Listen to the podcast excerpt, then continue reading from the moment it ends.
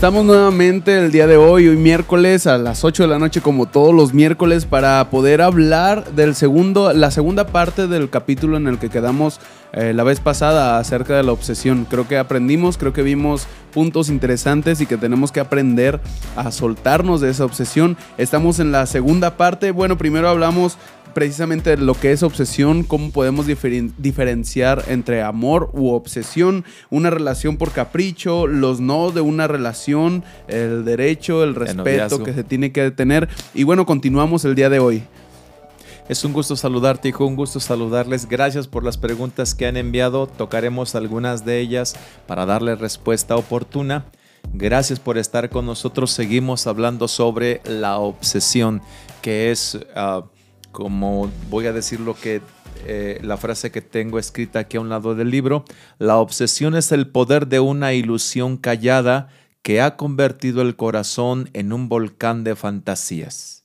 Es una ilusión callada que ha convertido el corazón en un volcán de fantasías. Se refiere a aquellos que sienten que aman y no expresan el amor, se obsesionan con la persona, sienten que es demasiado para ellas, por eso no se acercan a ella y cuando esto ocurre, hay muchas ideas dentro de sí, muchas fantasías, muchos sueños y de pronto la persona vive un mundo irreal, pero muy irreal completamente, se sale de su verdad para poder entrar a esa fantasía donde alimenta constantemente su obsesión. Así es de que si hay alguien así, debe de bajar un poquito de venirse a este mundo natural y material y saber que lo que está haciendo es meterse al mundo, a un mundo irreal donde la persona que tú amas no te amas porque ni siquiera te conoce, porque ni siquiera te has atrevido a hablarle, porque tal vez piensas que eres demasiado o muy pequeño o lo suficientemente a la,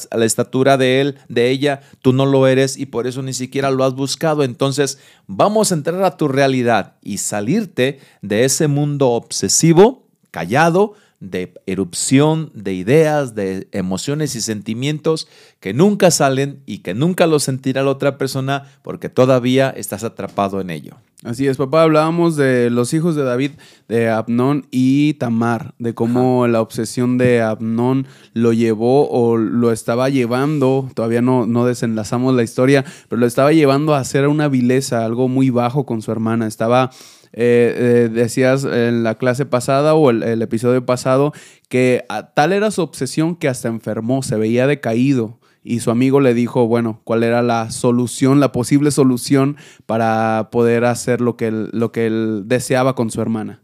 Entramos, Uciel ya nos metió en el contexto para poder entrar a la clase o a nuestro podcast de Segunda de Samuel capítulo 13 verso 1 al 19. Dice el verso 8.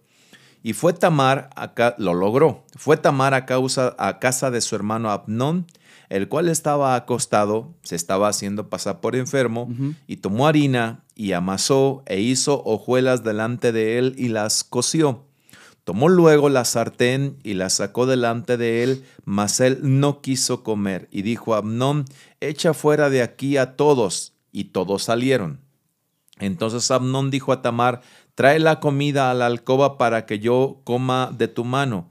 Y tomando Tamar las hojuelas que había preparado, las llevó a su hermano Abnón a la alcoba. Cuando, cuando leo el verso 10, el, el 9 dice que le dice a Abnón, trae la comida a la alcoba para que yo coma. Y cuando Tamar lleva las hojuelas que había preparado para llevárselas a la alcoba, alguien dice, alguien piensa, ah, Tamar contribuyó. No, el amor era tan fuerte de honor y de respeto entre hermanos, entre padres y familia, que cuando se entregaba una orden así o se pedía que se hiciera algo así, se llevaba a cabo. Es decir, no se pensaba, él va a hacer algo malo conmigo. Tamar no imaginaba lo que su hermano quería hacer.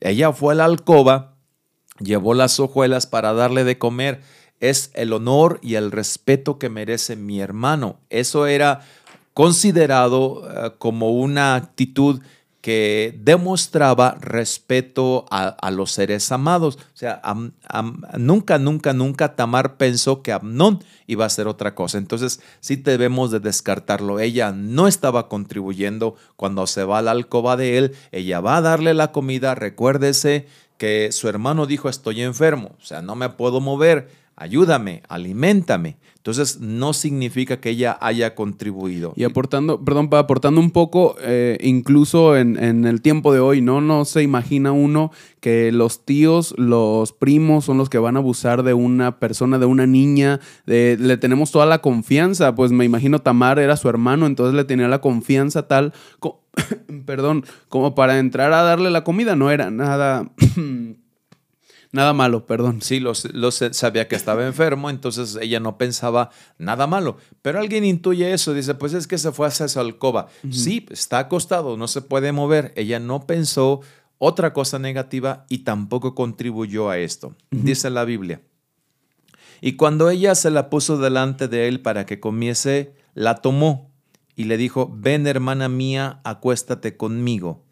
En ese momento en la que la toma, a él a ella, ella entiende perfectamente cuando él le dice, acuéstate conmigo, ella entiende perfectamente lo que está ocurriendo. Entonces dice, ella entonces le respondió, no hermano mío, no me hagas violencia, porque no se debe hacer así en Israel. Acuérdate, Dios nos dio mandatos nosotros como hijos de Dios no podemos hacer esto. A todo nuestro pueblo Israel Dios nos definió. El texto bíblico que leí de Levítico en el podcast pasado. Entonces le dice ella, no hagas tal vileza, porque ¿a dónde iría yo con mi deshonra? En eso no estaba pensando Amnón. Amnón estaba pensando en satisfacer su deseo. Ahora, si amabas a tu hermana, yo lo quiero ver desde otro punto de vista, poniendo otro ángulo. ¿Por qué quieres poseerla y tomarla por mujer? ¿Por qué no le de... estoy haciendo supuestos? ¿Por qué lejos, en lugar de hacer esa vileza y, de, y de, tomar eh, a tu hermana sexualmente, ¿por qué mejor no le manifiestas tu amor y le dices cuánto vale para ti? ¿Por qué llevas a cabo un acto objetivo de una relación sexual? Entonces había otras cosas en la mente de Amnón. Ya había soñado demasiado, había tenido demasiadas fantasías. Eso es lo que le ocurre a las personas que están en la obsesión. Ya han tramado tantas cosas, ya han ideado, ya han visto, ya han hecho escenarios con las personas que las que supuestamente aman, que están atrapados en la obsesión por ella, de tal manera que cuando ocurre que se da la situación con Amnón, que está su hermana ahí, Amnón ya había fantaseado demasiado y, y busca tomarla sexualmente por mujer. Y dice, no hermano mío, no me hagas tal vileza, ¿a dónde iría yo con mi deshonra? No has pensado en mí, estás pensando en ti. Y aún tú serías estimado como uno de los perversos de Israel, así dice el Levítico. Los perversos iban a morir a pedradas los perversos iban a morir a pedradas. Si eso ocurriera el día de hoy, no sé cuánto ser humano tendríamos. No sé, pero gracias a Cristo Jesús que trajo el perdón para todo aquel que se equivoque, porque para aún aquellas personas que actúan de esa manera, Dios tiene perdón. Y dice la Biblia, habla ella, te ruego pues ahora que hables al rey, mas que él no me negará a ti. Ella está inventando, el rey jamás iba a hacer eso. Jamás iba a hacer eso el rey porque el rey no va a ir en contra del pueblo, de, en contra del decreto divino.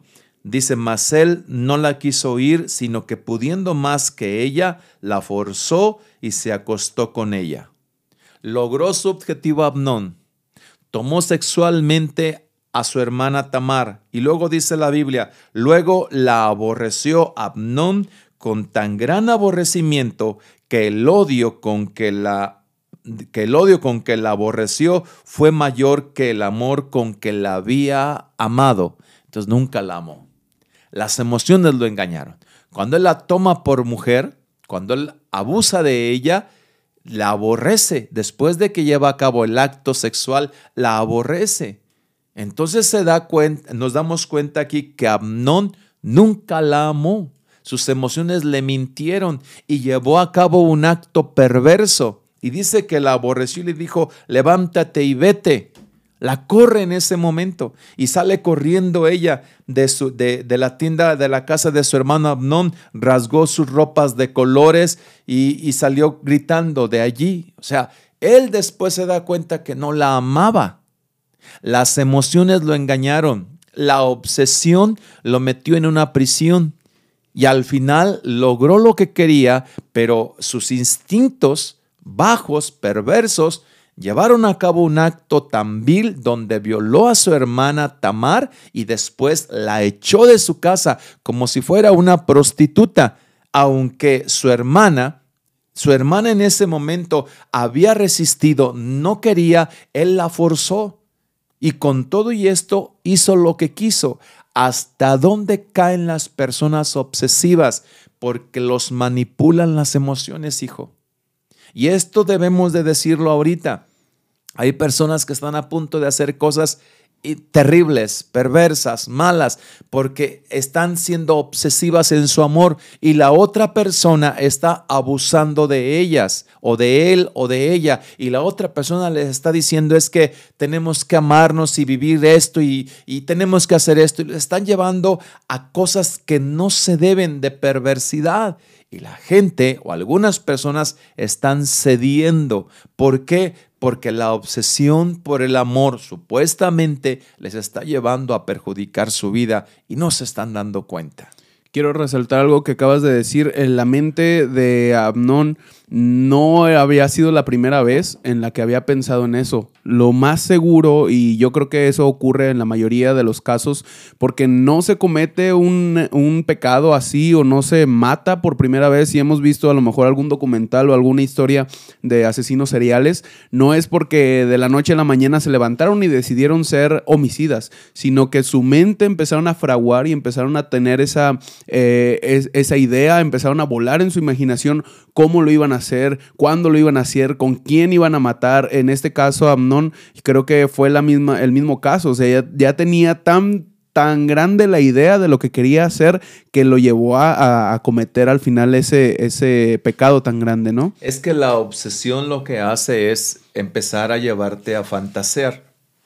La obsesión lo que hace es llevarte a tener ideas, ideas, ideas, ideas, todas negativas y todas soñando porque no se logra hacer, la persona obsesiva es aquella que no logra concretar totalmente sus, uh, sus obsesiones o sus, sus anhelos o sus ideas hasta que está finalmente con la persona, pero ya antes empezó a tener una y dos y tres situaciones dentro de sí misma creativas de cosas que se deben hacer que no es correcto, que se deben hacer en su obsesión que no es correcto. Así es, eh, tomando también en eh, las, el capítulo anterior, lo que estábamos hablando, hay un, hay un punto importante en donde tú hablas acerca de una relación por admiración.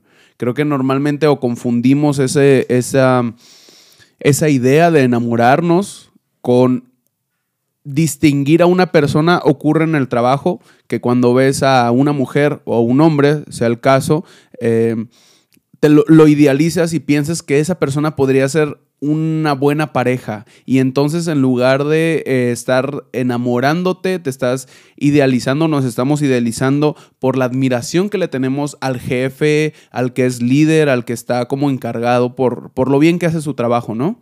Muy bien. Eh, es correcto lo que dices, pero hay que entenderlo.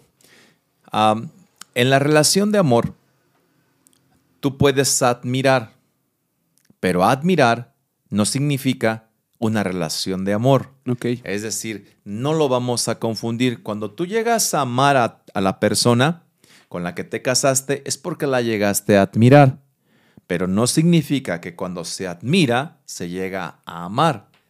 Hay una diferencia, hay que entenderlo muy bien porque la admiración es un reconocimiento de una virtud. Y a mi esposa yo la admiro y le tengo un reconocimiento por sus virtudes y la amo. Pero ah, ahí tenemos que hacer la diferencia, la diferencia en ese momento, porque ocurre en la situación de, en los tiempos de secundaria. En los tiempos de secundaria, la señorita o el joven ven al maestro o ven a la maestra. Qué, qué, bien se expresa, cómo enseña, y es el despertar de las emociones en esa edad, y de pronto sienten algo hacia el maestro o algo hacia la maestra porque se porta muy bien con él o con ella y le sonríe, tiene muchas virtudes, de pronto sienten que están amando a su maestro o amando a su maestra. Y yo no sé si allá en casa algunas personas sienten o sintieron que amaron a su maestro o a su maestra de clase de la secundaria o de la preparatoria, ¿verdad? Es el despertar de las emociones. Es el momento de los sueños, es el momento en el que se piensa en alguien así como él, así como ella, que tiene tantas virtudes, que, puede hablar tan bien, que, puedas, que tiene una profesión. Entonces se engañan las emociones. Entonces la relación de admiración puede mentirte y llevarte a pensar que amas a la persona y no la estás amando. Es importante esto y le puede ocurrir a quien sea. Las virtudes están en todas las personas, pero si hay una carencia en ti, una carencia en mí, y lo que tiene esa persona es para satisfacer o llenar mis carencias, yo pienso de otra manera. Eso ocurre mucho, eh, es esta parte con los músicos en las iglesias. Bueno, en la de nosotros ya no, ya gracias a Dios parece que todo está tranquilo. Eso creo, eso espero. Pero cuando una joven o un joven ve a quien está dirigiendo la alabanza, a quien está tocando, lo ve que sonríe, lo ve que canta bonito, llega a tal admiración que hasta siente que lo ama, ¿no? Que ya estás em, imaginando cómo puede estar cantando él hacia ella o ella hacia él y se convierte en lugar de, precisamente, en lugar de admiración, ya se convierte en una obsesión de que su mente ya imaginó, ya hizo ideas de esa persona que está al frente. Normalmente ocurre con, con ellos, ¿no? Porque deja una huella en el corazón. Y yo, que soy pastor de muchos años, sí sé que eso ha ocurrido durante muchos años y con diferentes personas que tienen un talento. Efectivamente. Ven la virtud de la persona. La virtud no significa amor. La virtud significa admiración. Admiración no significa amor, significa reconocimiento. Entonces admiras a alguien y qué bonito canta, qué bonito toca. Esa admiración es reconocimiento.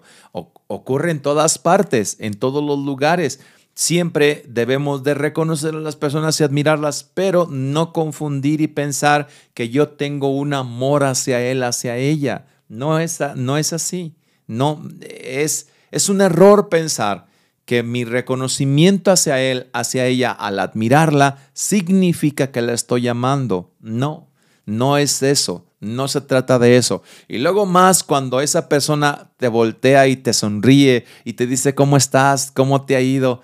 Uy, la persona siente que, que, que va a tener una buena relación y que todo va a cambiar y que le va a ir muy bien con él y que ya empieza a soñar y se empieza a obsesionar. No se equivoquen. Lo otro, no debemos forzar las situaciones. Las cosas de Dios se dan en cuanto al propósito que tiene contigo. Tú vas a ir guiando, ah, dando pasos seguros, concretos, pero siempre estables, orando y buscando el rostro de Dios. No deben de adelantarse no deben de, tratar de llegar a esa persona lo más pronto posible porque me lo pueden ganar. No, no es así. Cuando Dios ya definió algo para ti, eso va a ocurrir. No hay que forzar nada. Pero sí hay que ubicar que la admiración no es amor el reconocimiento. Y aquí tenemos algunas cosas, hijo, consejos para identificar la diferencia entre el amor y la admiración. Da el primer consejo, por favor. Ah, cuando admiras a alguien tienes que alejarte de él o ella para saber si estás enamorado, si lo amas o solo es la fuerza de la costumbre. La costumbre engaña. Correcto. Aléjate de esa persona. Y cuando te alejas de ella y empiezas a tener relación con más personas y empiezas a vivir alegría, a ir a algún lugar y estar feliz con otras personas, entonces nunca lo amaste. Fue una costumbre y lo idealizaste y lo viste con virtudes y lo admiraste, pero nada más, nunca lo amaste. Dos, cuando admiras a alguien debes establecer y mantener límites de tiempo. No debe de formar parte en todas las actividades de tu vida. ¿Qué crees que significa esto? que no todo el tiempo tienes que estar con esa persona. O sea, como lo dijimos o lo dijiste en el episodio anterior, eh, hay tiempo para escuela, hay tiempo para familia, hay tiempo para amigos, hay tiempo para ministerio en la iglesia, si es el caso, hay tiempo para estudios, hay tiempo para prepararse, hay tiempo hasta de ocio, o sea, puedes tener un tiempo de relax para ver una película y no estar precisamente viendo la película con, la persona. Y hay un tiempo en el que puedes pasar con, tu novia, ¿no? Me, me imagino que tienes que aprender a separar el tiempo porque dentro de todo lo que estás haciendo, hay un tiempo que le puedes dar eh, a, esa persona. Cuando estableces el tiempo, entonces te das cuenta si de verdad lo amas o no lo amas, pero cuando abusas del tiempo, caes en la obsesión. Muy bien, la tercera dice, cuando admiras a alguien, tómalo como ejemplo para avanzar, pero no olvides que es imperfecto, por lo tanto, no lo idealices. ¿Qué significa esto? Si admiras a alguien, no te dejes llevar inmediatamente, no te dejes llevar, no lo saludes y ya empieces a soñar. No le, cuando te sonrió, no empieces a soñar. O sea, te sonrió como le sonríe a todo el mundo, te saludó como le saludó a todo el mundo, no, pero conmigo se quedó tres segundos más, ok, tres segundos más se quedó contigo, pero no es, no significa que te ama, es cortés, es educado, hasta allí debes de entender que no debes de idealizar, admíralo, pero no pienses de más, no pienses de más. También idealizar es, eh, pues, sabemos que todos somos imperfectos. Llegamos al punto en el que creemos o, admiramos tanto a una persona que lo tenemos en un pedestal y cuando hace algo que pues no va con nuestros principios o con lo que creemos que sería esa persona, se cae completamente, pero no es porque él sea así. Y pasa mucho con las personas famosas, por decirlo de, alguna manera, que están en, en un lugar público, en un puesto público. Cuando nosotros idealizamos su vida con su esposa, no sé, y de repente tienen alguna relación, alguna falla, se nos cae y decimos, uy, creíamos que era, pero en realidad es porque idealizamos a la persona de tal forma, la imaginación nuevamente es la que nos está jugando eh, una mala pasada. Somos imperfectos, nos vamos a equivocar, entonces hay que ver con cuidado, no es un superhombre, no es una supermujer es un ser humano que se va a equivocar, entonces no debemos de llevarlos a un lugar tan alto porque luego los soltamos y ellos ni cuenta se dieron y, caen con mucho peso, con el peso de sus errores y los expulsamos de nuestra vida. Pues, ni siquiera se dieron cuenta, pero bueno, esa es la obsesión. Esa es la obsesión y de nosotros debemos de, tener mucho cuidado con la obsesión. Permíteme leer esto que, que subrayé eh, precisamente de lo que estamos hablando, es incorrecta una relación por capricho, dañina una relación sin respeto y frustrante una relación por admiración. Es una muy buena frase. Concretar las, sí. lo que hemos estado hablando. Es una muy buena frase, sí. Muy bien, ahora yo voy a decir um, dos, um, no, bueno, no son testimonios, dos aportaciones que nos enviaron. Dice, mi relación obsesiva ya tiene 15 años. Él es casado, no se divorció como me lo prometió. Me sigue dando el segundo lugar. Yo lo quiero dejar, pero él no me deja. ¿Qué hago? Mi relación obsesiva ya tiene 15 años. Él es casado, no se divorció como me lo prometió. Me sigue dando el segundo lugar. Yo lo quiero dejar, pero él no me deja. ¿Qué hago? ¿Qué le contestamos a esta persona? Ya perdió 15 años de su vida. Ya perdió 15 años de su vida. La otra persona es casada.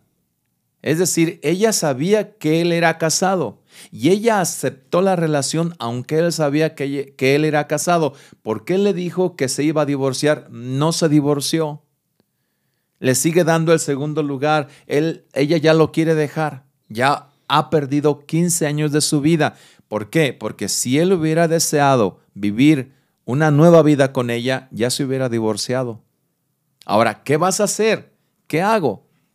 Lo primero, empezaron haciendo las cosas mal. Lo que comienza mal, termina mal. Lo comenzaste a hacer mal. Es decir, no debiste de interrumpir un matrimonio. Te equivocaste pero es que me ilusionó, pero es que sentí su amor. Sí, pero los principios de Dios son, no debes de mirar, no debes de estar con quien ya tiene esposa o esposo, no debes de desear la mujer o el hombre de tu prójimo, no debes de violentar los principios de Dios. Desde allí empezaste mal. ¿Cómo quieres que ocurra algo bueno cuando empiezas algo con algo malo?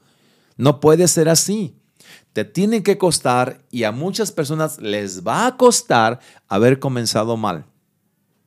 Va a haber consecuencias, esas no se las podemos quitar, va a haber consecuencias. Dios los perdona, pero van a tener consecuencias, no les podemos quitar eso. Quisiéramos, pero Dios ni siquiera lo hace tampoco, porque las personas deben de aprender que cuando se empiezan a hacer las cosas mal, esas van a continuar con una cosecha de mal. Número uno. Número dos, en esos 15 años te diste cuenta.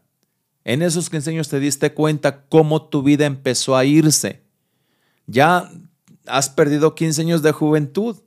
Ya no eres la misma mujer.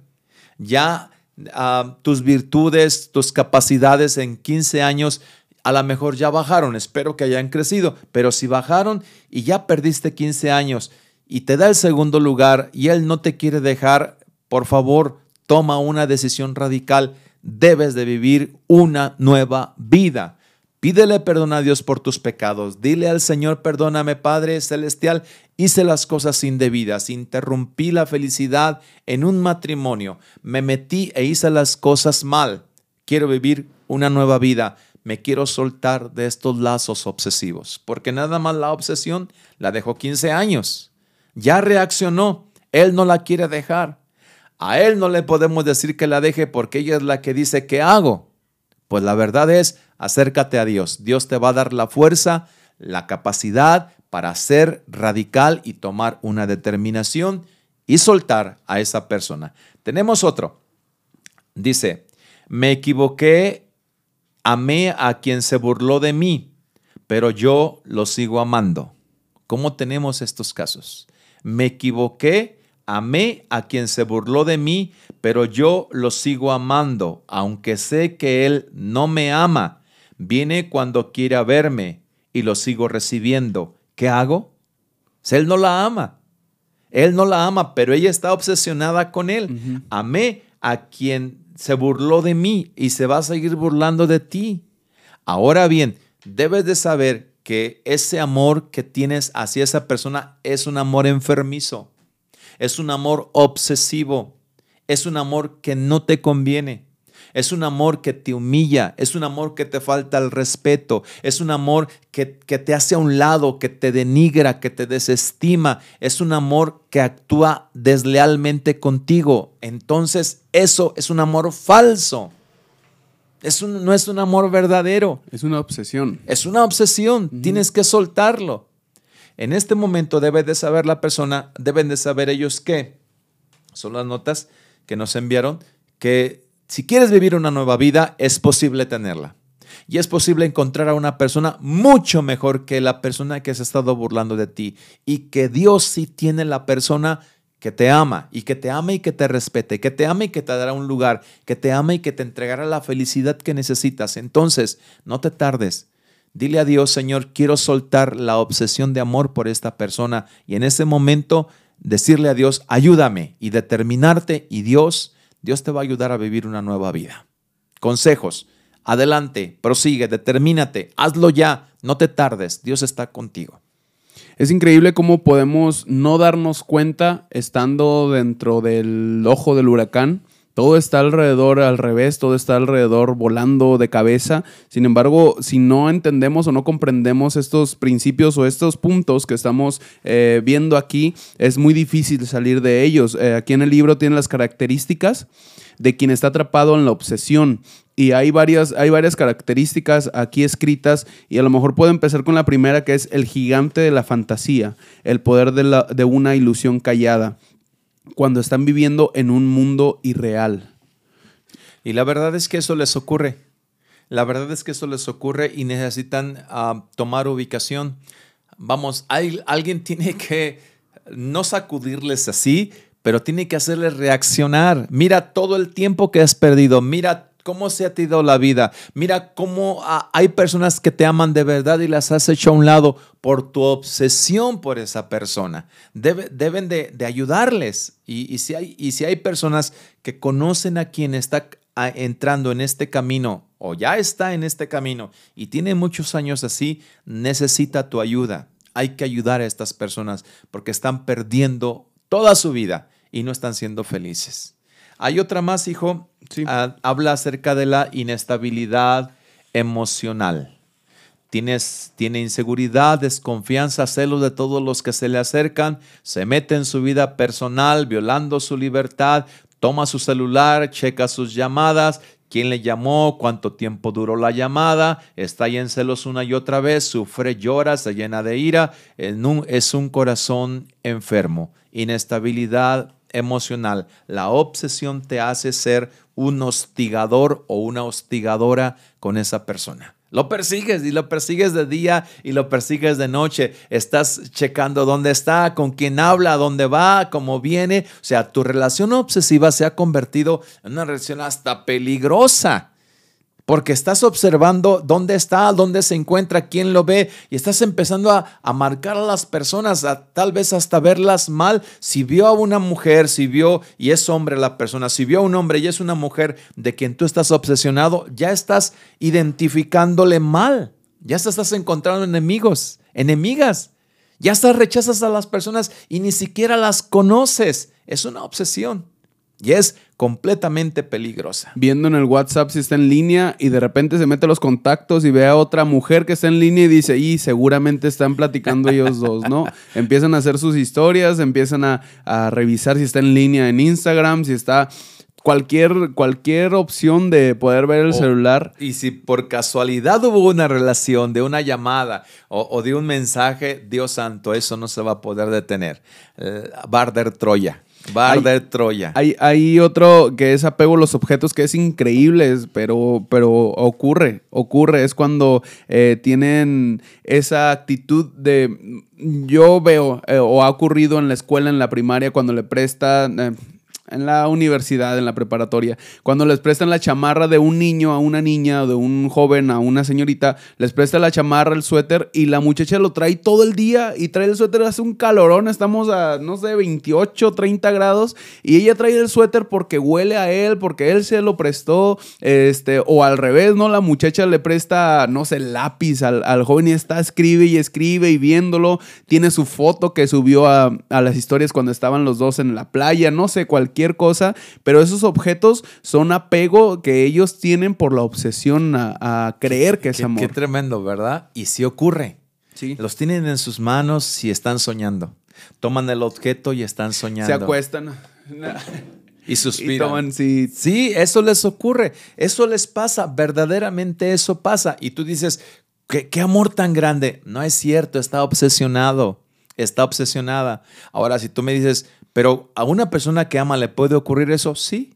A una persona que ama le puede ocurrir eso, sí, pero no en el grado, cuando estamos hablando de la obsesión, allí donde no hay una relación o donde las cosas no están bien, pues nos damos cuenta en verdad que lo que está ocurriendo son sueños de la persona y sueña cuando trae el suéter o, lo que traiga, lo que traiga en su mano de la otra persona, ¿verdad? Qué terrible es esto. Pasa, pasa con los jóvenes, a lo mejor a mí me pasó, yo creo que a mí me pasó que estábamos hablando por teléfono con, mi esposa ahora y, nos dormíamos hablando porque no teníamos nada de qué hablar, pero ahí estábamos pegados en el celular, estábamos pegados, bueno, en aquel tiempo no había, no había tanto celular en el Messenger, pero sí llega a convertirse. Ahora, pa, cuando se convierte, cuando es amor y se convierte en obsesión, ¿se puede salir de eso?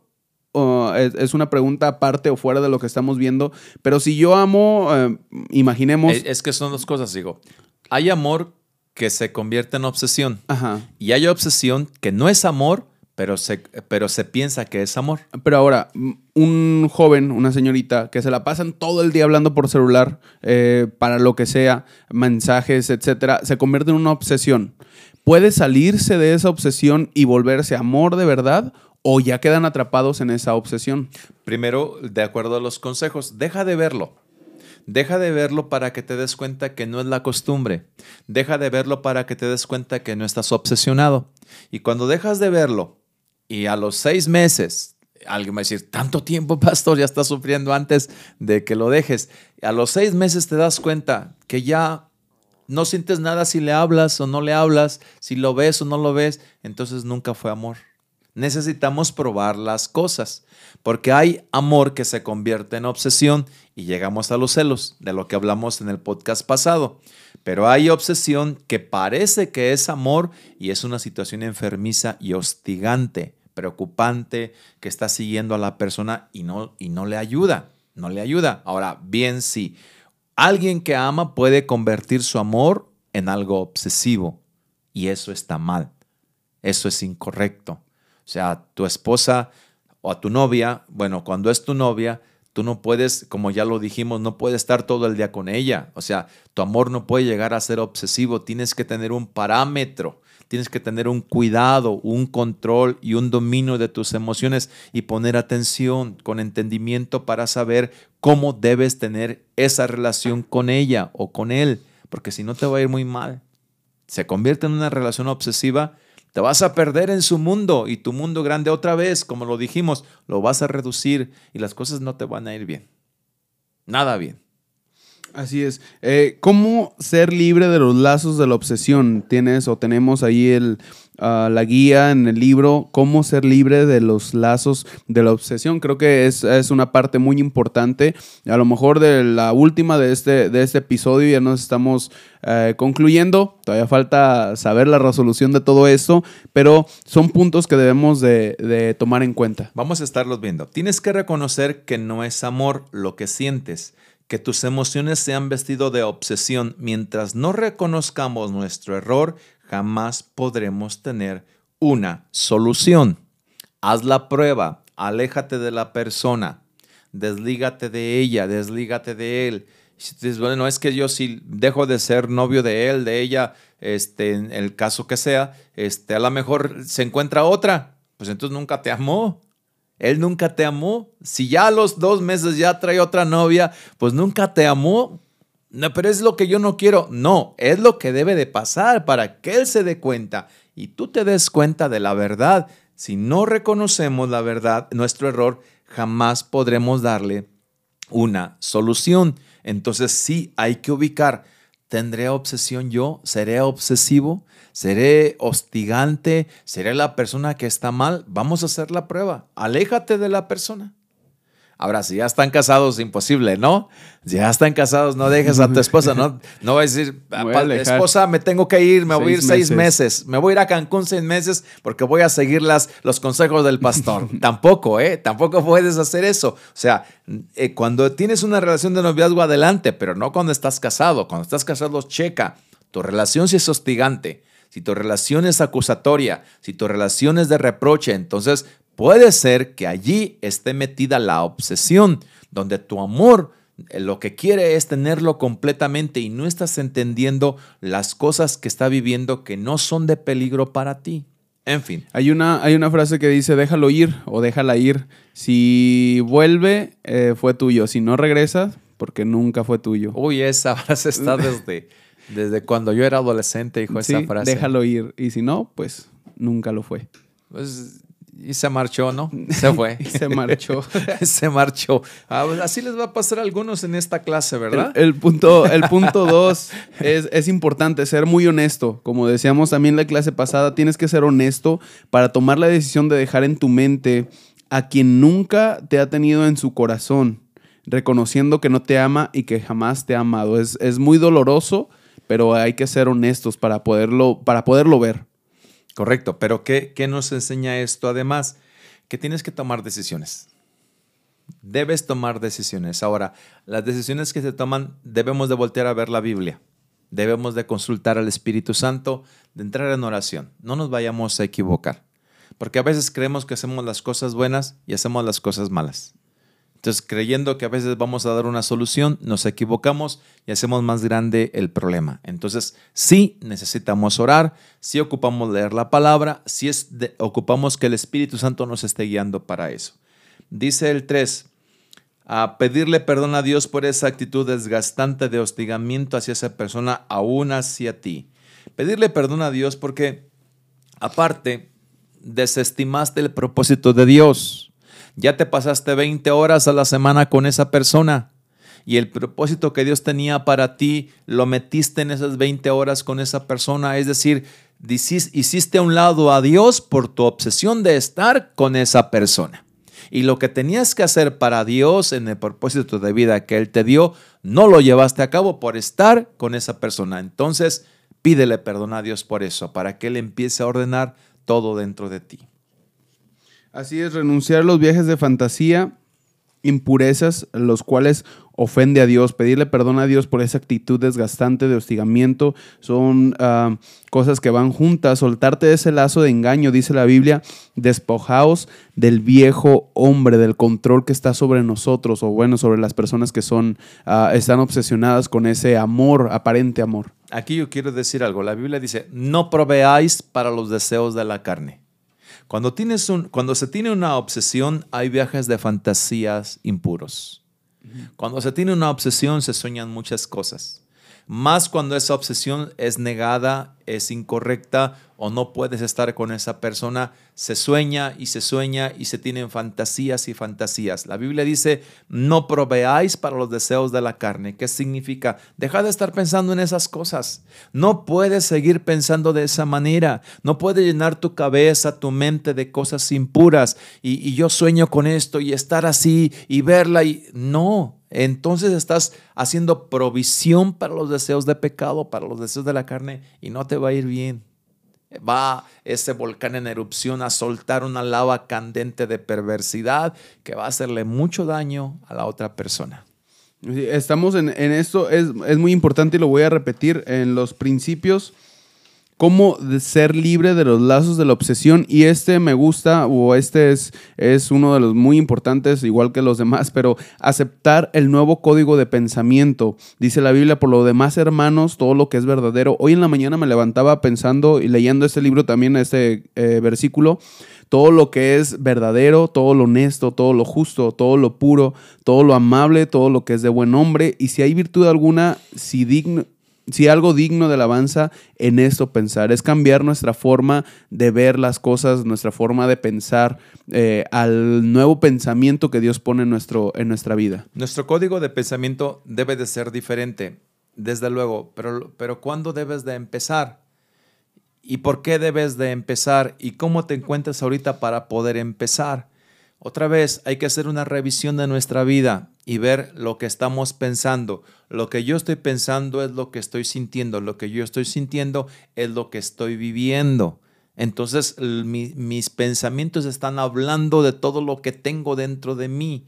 Entonces checa tus pensamientos, checa la forma en la que piensas, las ideas que tienes, lo que estás creyendo o, deseando hacer y te vas a dar cuenta que no tienes una línea recta positiva de ética buena para tener esos pensamientos, tienes que soltarlos, pero tienes que identificarlos, tienes que reconocerlos y tienes que sacudírtelos, tienes que sacudírtelos. Ahora, el nuevo código de pensamiento lo entrega la palabra de Dios. Muy bien, vamos a colaborar. Vamos a colaborar porque si yo tengo este vaso aquí, aquí en este lugar no puede estar otro hasta que yo lo quite. Correcto. Entonces hay que desechar todos los pensamientos que tenemos, todas las ideas que tenemos, hay que renunciar a ellos, quitarlos. En el nombre de Jesús renuncio a esta idea, a este pensamiento, para que Dios pueda venir a poner un pensamiento nuevo, un pensamiento sano, un pensamiento puro. Entonces vamos a colaborar para que eso ocurra. No puedes llenar la casa o no puedes llenar tu mente de cosas buenas cuando ya está llena de cosas que no te benefician, que son malas para tu vida, para tu salud, para tu espiritualidad. Correcto, no puedes poner dos cosas en el mismo lugar. Tienes que soltar primero esos pensamientos para que vengan los que Dios quiere que tengas. Ah, dice eh, aquí en la Biblia, la paz de Dios que sobrepasa todo entendimiento guardará vuestros corazones y pones aquí emociones, vuestros pensamientos, nuestra mente en Cristo Jesús. Dios te dará la libertad y protección en tu mente y emociones, lo que estabas mencionando hace un momento. Fíjate que en la, en la armadura que le entrega el apóstol Pablo a su iglesia, a la iglesia de Dios, eh, la describe muy bien en, el, en, el, en, la carta a los Efesios y habla acerca del yelmo de la salvación. Es un, un yelmo, es un casco. Y, y, el apóstol Pablo ubica un yelmo porque es el que protege la cabeza. Entonces el apóstol Pablo nos entrega la idea de que nuestra cabeza debe de haber, la palabra salvación habla de libertad. La palabra salvación está implícito la paz. La palabra salvación me habla de una nueva vida. Entonces significa que mis pensamientos, el yelmo de salvación que Dios me ha dado es para tener pensamientos de paz, pensamientos buenos dentro de una nueva vida. Si en mi cabeza no tengo paz porque hay pensamientos de turbación, de angustia, de preocupación o de obsesión, no estoy bien, necesito colocarme el yermo de la salvación. Es decir, otra vez, Padre mío, renuncio a esto y deseo que tú protejas mi pensamiento. Muy bien. Segunda parte, la Biblia dice, mas vosotros tenéis la mente de Cristo. Voy a hacerlo brevemente aquí. ¿Qué significa esto? Dios te entrega una nueva forma de pensar, pero tienes que darte cuenta de ello. Jesucristo pensaba de forma distinta a todos los hombres de su tiempo.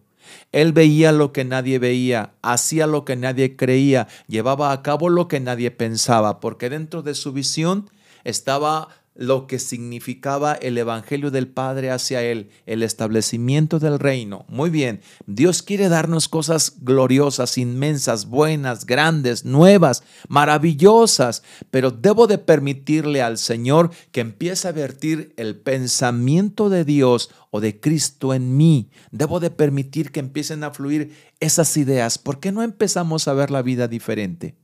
¿Por qué en lugar de estarnos hundiendo en una relación obsesiva que parece que lejos de ayudarme me perturba, que lejos de hacerme sentir feliz me, me hace sentir humillada?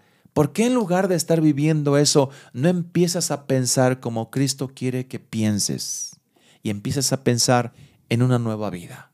Y empiezas a pensar en la paz y en la felicidad que de acuerdo a lo que leíste Dios te quiere dar. ¿Por qué no empiezas a pensar que la mente de Cristo quiere llevarte a ideas de caminos mejores, a proyectos grandes y especiales? ¿Por qué no empiezas a pensar que vales mucho y que no mereces estar perdiendo el tiempo y tu vida en una relación obsesiva? ¿Por qué no pensar que hay algo mejor si ahorita te determinas a dejar esto que te ha estado perjudicando?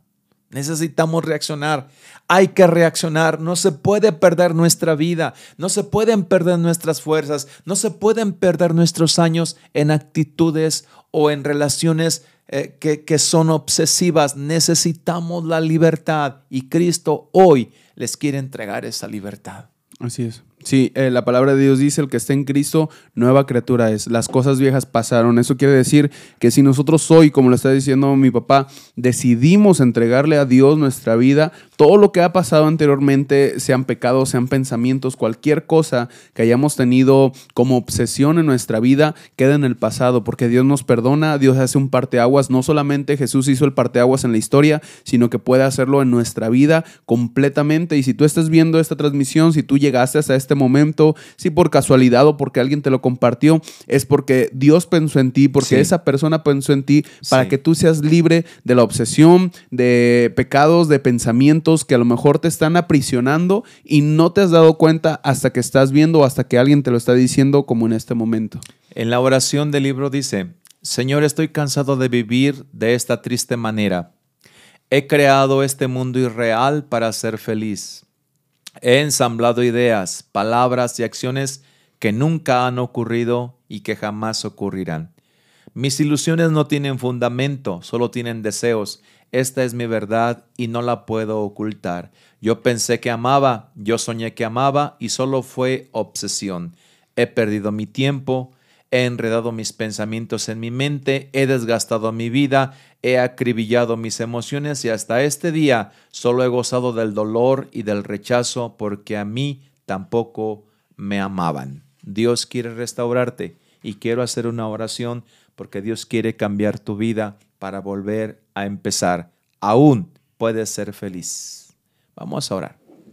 Padre Celestial, estamos delante de ti, entendiendo con toda claridad que nuestras emociones nos llegan a manipular. En el caso de Abnón y Tamar, él cometió un acto vil, perverso, Señor, al violar a su hermana Tamar. Padre Celestial, sus emociones lo engañaron, lo llevaron a tener dentro de él un volcán en erupción que terminó, Señor Dios, lastimando a su hermana. Padre, que esto no le ocurra a nadie más, Señor Dios que tú puedas darles la claridad de pensamiento para entender lo que no se debe hacer. Bendice a tus hijos e hijas en este momento, Dios mío, Dios bueno.